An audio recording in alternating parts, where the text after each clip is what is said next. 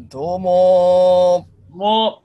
ー、えー TJ エンクレープ第4回目、う4回目ですね。うん来ましたね。なんだかんだ続いて。ええ感じかなと。今私、あの、東京にいるんですけれども、まあちょっととある。休暇でですね、あの東京あであの大阪と東京で今、あのオンラインで、そ T と J は話していると。そうですね。ちなみに J は今、あの子供の、えープールの待ち時間に駐車場で収録してるっていう、ちょっと暇時間をうまく活用するえ、車の中ですよね？車の中ですね。車の中でパソコンを開きながら喋っているという、そう。ねだいぶやばいめの人ですね。隣の人にちょっと見られないかなっていう不安を 抱きながら。そう変な人ですね。気をつけて。はい、まあ、えっとね、今日のトピックは、で、えーちょっと最近話題に上がることが多い、はい心理的安全性。なるほど。なんかこれって大事だなみたいなことをよく巷で言われるんですけど、ななんかこれって一体何なんかなみたいな、なんか話、言葉としてはよく聞くけど、一体何なんだろうっていうのをちょっと、まあ、話しながら考えてみようかね、な。なるほど、なるほど。なんかあの仕事をする上でとか、まあ、業務をする上でっていう、ねその上で心理的心理的安全性というものがすごく重要であると。そまあ、それを心理的安全性が担保されているとかされてないとかね、う。うんうん話がある中で、えーまあ、どういう、まあ、我々が働く中でうん。うん。そうど、どういう状況、どんな時にそんな、うんあの心理的安全性が発揮されていて、そ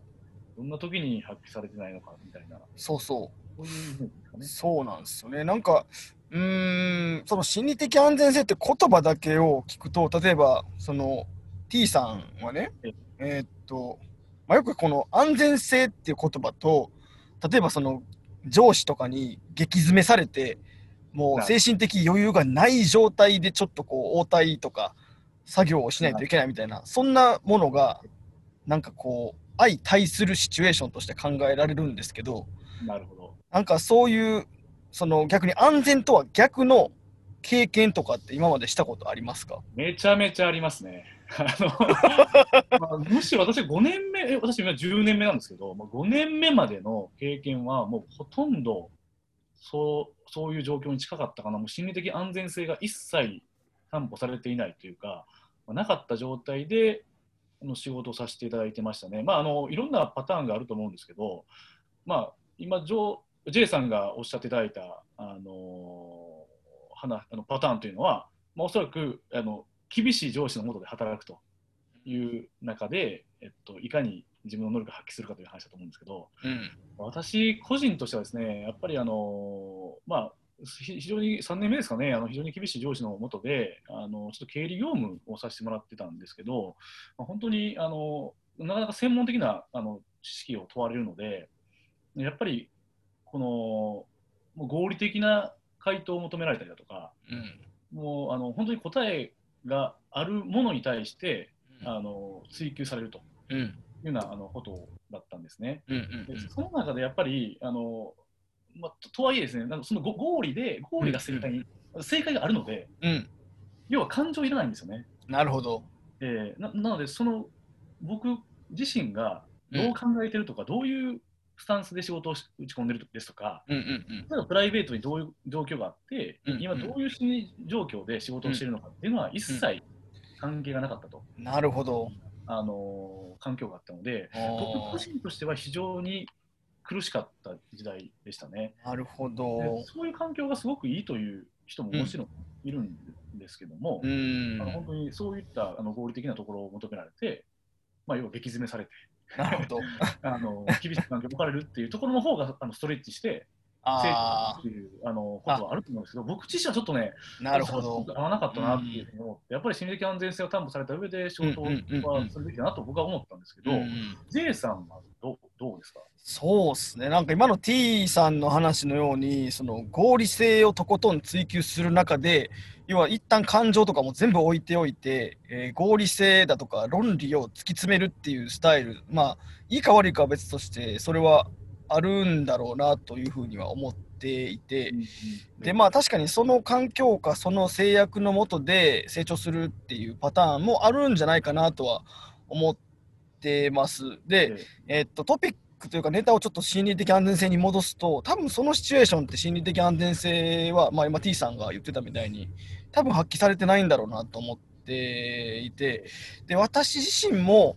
あのまあ、その T さんのようようなところまではいかないまでもあの似たような、えー、上司というか、まああのマネジメントについて、えー、仕事をしたことがあったんですけど得てしてうまくいかなかったですね。あのまあ、一般化できるレベルじゃない話ですけどその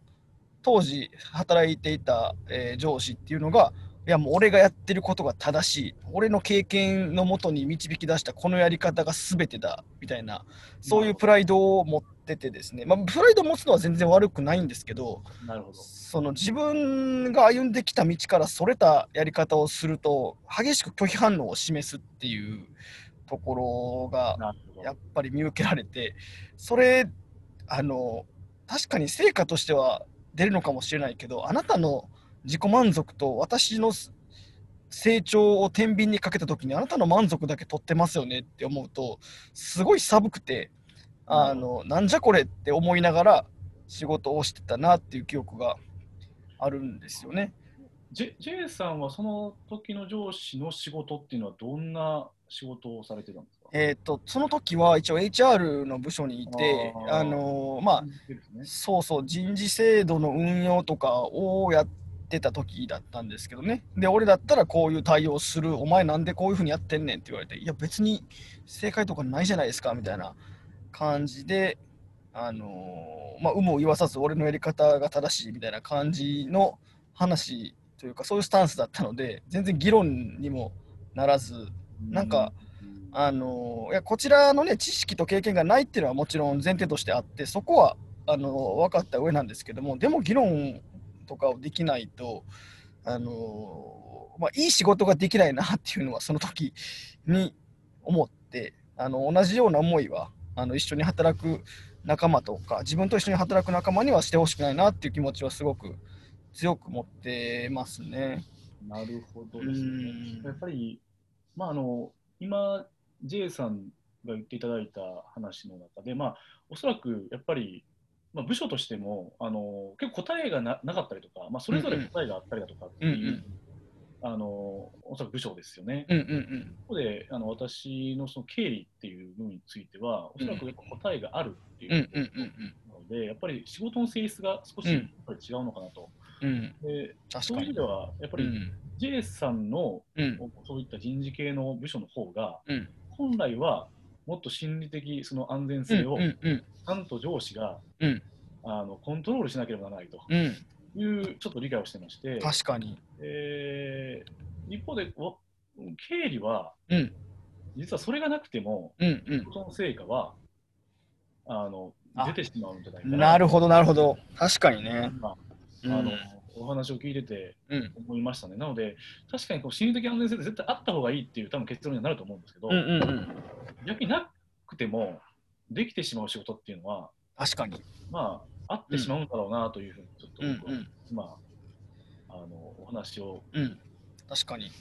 対比で思いましたね、うん。切り分けていくと多分そういうところにも行き着いちゃいますよね。でなんかまあ今までその経験してきた中であのもちろんいいチームだなって思ったこともやっぱりあったんですけどで、まあ、これも多分人それぞれと言ってしまえばそれまでなんですけど私がこれすごいいいチームだったなって思ったところがですねやっぱり今振り返ると心理的安全性って担保されてたんですよね。でどういう状態だったかというとあのー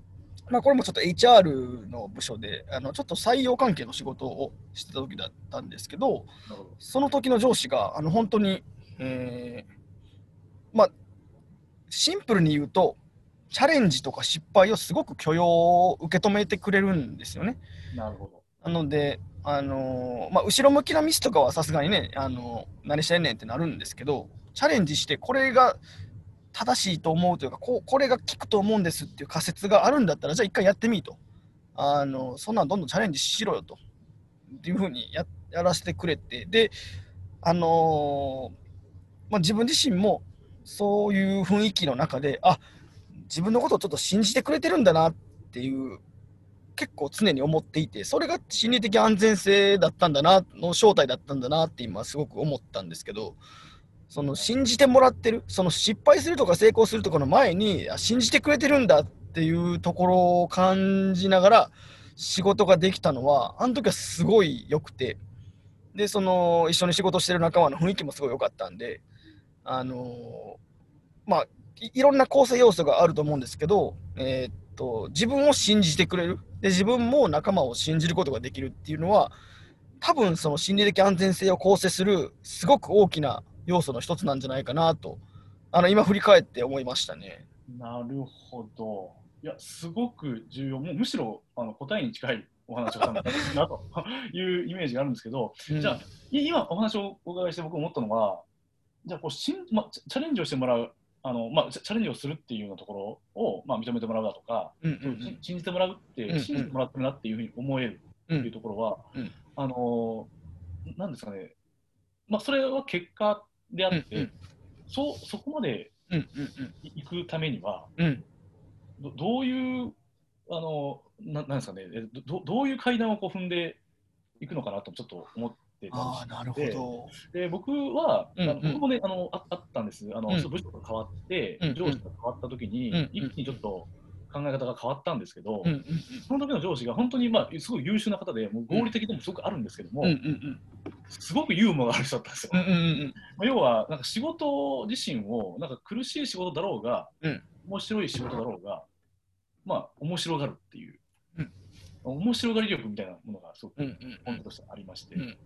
結構雑談をよくされるんですね。なるほど。雑が雑談をしてもらえるんですよ。うんうんうんで僕結構そそこの要は余白というか、余白ね。うんうんそういう余白があすごく僕好きなんですね。うん仕事と関係ないこととかも理解してもらえるし、うんまあまあうんうん。別にちょっとこれはななんですかね、対女性とかだ対男性とかあると思うんですけど、うんうんうんあのまあ、例えば、まあ、彼女がいるのかだったうんとか、うん。最近どうなのみたいな話とか、うんうんそういう結構僕そういうなんか全然仕事は違うところってういうんうん。雑談があっても僕はいいと思ってるんで、なるほどなるほど。そういったところから、なんかちっちゃくこう、なんですかね、あのなんか信頼関係が生まれてくるみたいな。ああ。経験したので、でもうそそのあの上司とは僕、今でもですね、全くもう、うんうんうん。あの数年前の上司なんですけど、今でも、もうあの差しで飲みに行ったりだとか、なるほどなるほど。するぐらい、もう全然あの全く関係ないと、あのもうほほぼ毎日あの会社でメールしてたりとか、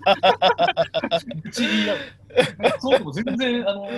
関係性なんですよ。だからそういう人だったら、その人あのためになんなんか仕事しようとか、あ。なるほその人のど。ために、うん。あの成果出そうとか、うんうんうんうん。成長しないといけないとかっていうふうに、うん僕だったら思うんですよね。なるほど。うん。上司になれるかどうかとか、そういう人間関係が作れるかどうかっていうのも、すごく一方で、あそうしてもらうっていうことを、うんうんうんうん。自分が上司であっても、自分が部下であっても、その結果に行き着くためには、多分大前提としてそういうのがあるんじゃないかなと、今、うんうんうん。お話をお伺いして思いました。でもめっちゃ素敵な話ですよね、それって。で、もうまさにキーワード余白とか雑談とかだと思うんですけど、やっぱりその、いや、T さんの話を聞いて、あの、すごい思ったのが、やっぱりこう、仕事だけするような関係性だと、信頼関係って生まれないというか、その築き上げきれないんだなっていうのはすごい思って、だからこそその雑談とかで、まあ、あのね、プライベートの話とか、えー、なんなんでしょうね、まあ、好きなスポーツの話とか、ね音楽の話とか、うんうん、そうそうそう、そんな話をすることで、あこの人ってこんな感じなんだな、みたいなところとか、こういうところが実はちょっと苦手だけど、でも、ここに対してはすごく思い入れがあってとか、なんかそういうのが分かってくると、こう、あのこの人のために、ね、うんうん。そうそうそうそう。そうそう。まさにおっしゃる通りだなと思っていて結構意外にいやそれはうんうんうん。結構頭でわかるんですけど、うんうんうん、なんかやっぱそうじゃない部署とかそうじゃないチームっていっぱいあるんじゃないかなと思って確かにね。うんうんなんか結構仕事だけだからあの結論仕事だけだったらうんうんうん。あのいらないんですよね。え要はうんあの、うん心情も心的安全性も極論いらなくて、あのなるほど。仕事さだけやっていけば、うん。本当にあの経理の部署うんの,、うんあの話と同じで、うん。別にその人のことを全く知らなくてもなるほど。見ているもう合理だけ見ていれば結果だけ見ていればうんうんうんいい話なんですけど、でも多分それって限界が絶対あると思う。あるね、ありますよね、それはね。多分ギスギスしたりとかね、なんか、あ別に会社行っても面白くないみたいな、うん。なんか面白くないというか、なんか、要はだんだん無になっていくとか、無機質なものになっていくような、なるほど。でそんな人生ってどうなのだろうなとかね。あでもなんかすごく今の話個人的にしっくりきてあの心理的安全性を構成する要素のもう一つ、まあ、ちょっと同じことを違う言葉で言ってる部分もあるんですけどあの、まあ、自分自身の良さを発揮するでそれって純粋に気持ちいいじゃないですかそうですね。自分の強みを発揮できてる状態ってすごい気持ちいいなって思っててでそれをそのチームの中の全員が自分の良さを発揮できてるともうみんな気持ちいいじゃないですか。でそうでそういうコミュニティだとそのコミュニティのために何かしたいって思うしまたそこに帰っていきたいって思うしだからもしかしたらそういう状態のことを心理的安全性って言うのかなと今ちょっと T さんのこうメタ認知した言語化してくれた言葉を聞いてうん J は感じましたね。もう自分らしさですね。らしさですね。あのそれぞれのらしさをどう引き出せるかってうんいううんうんのが、おそらくマネジメント、組織のマネジメントでも絶対必要になってくるとう思うし、んまあ、そうですね、うん。まさにおっしゃる通りで、まあ、あともう一つ、うんうん。違う方向からお話をすると、やっぱり僕、一回ベンチャーも経験はしてるんうんですけども、ベンチャー企業、うん。まあ、まあ少数の人間うん。が、うん。あの集まって仕事をするっていううんことにおいても、うん。あのその心理的安全性ってすごく実は大事でしてなるほど。でそれ結構ですね、うん。あのその心理的安全性ってうん。会社のビジョンだったり、うんあのその会社の社長の考え方だったりとか、うんうんうんなんかそこによることも実はあるんですね。うん。なるほど。うん一緒になってビジョンに向かっているだとうんか、うんうんうんあ IPO のために頑張ってるとか、うんうんうんの目標をみんなでこう頑張っているっていう。うんうんうんただあのそういった時に、うんあのまあ、例えば10人が10人自分らしさを発揮できてなくても、うんうんあ要は譲歩して自分らしさが発揮できてないけど、やっぱりその目標に向かっていっているっていう、うんベクトルが同じ方向に向いていれば、なるほど。機能するんうんうんうんだなとも、実はちょっと思って。なるほどね。ああ、だから、なんか今ちょっと思ったのは、えっと、確かにもともと、えー固有の自分らしさではなくても、その組織の中でというか、そのその自分が愛着を持っているチーム、組織に対して、その組織が持っているゴールに対してコミットするっていうことに、まあ、気持ちよさというか、うんあの、なんていうか、当事者意識を感じて、、達成感を感じられるみたいなそんな環境になってるっていうのがまたちょっと違った心理的安全性の構築の形なのかなと。おっしゃるとりです。なので、うんすごくまさにポイントとしておっしゃっていただいたんですけど、あの当事者意識ですよね。うん、もう圧倒的当事者意識。そう。これだけでいいんじゃないかっていうぐらい仕事って、確かに。そうですよね。うん。うん。あのおっしゃる。なのであの、今のお話をまとめると、確かに自分らしさっていううん。のを各個人が発揮できて、うんうんかつ、うん。それぞれがやっぱり当事者意識を持ってるかどうかっていう、うん。だからそこがもし掛け算されると、お。めちゃくちゃ強い組織なんじゃないかな。あーそんな感じするね。なんかそういうとこで働きたいなって思うしてかむしろ自分たちがそういうのを作っていきたいなって気持ちに、ねだから自分たちがそそそういう輪輪を作っていかなければうん、ならないんじゃないかなという。まさに。ね。そんな感じですね。いやーなんか今日はちょっと T さんが覚醒してきた感がありますね。お話は。そうですね、ちょっとあの、まあいろいろですね、社内でもありましてですね、あの、ちょっとこれからチャレンジングな、あのお、節目に、あの、いるという状態で、次回はですね、実はちょっと若干テーマも、テーマもですね、次回のテーマも決まってるような気気もしてましてですね、まあもうこの流れはね T さんのなぜ覚醒したのかっていう話をちょっと次回はぜひ掘り下げていこうかなと、えーまあ、思ってますので、はい。まあ、今日はその心理的安全性の話で、えーやっぱりこうお互いの信頼感だとか、えーね、あの余白が大事ですよっていう話もありましたし、まあ、やっぱり行き着くところってその自分らしさを発揮すること and or えーチームのために愛着を持ってるチームのために頑張りたいって思えること。この一つないし二つがあるとやっぱ心理的安全性って生まれるんじゃないかなという T と J の、えー今日の学びでした。はい、はい。はい、では次回また楽しみにしててください。ありがとうありがとうございました。ございました。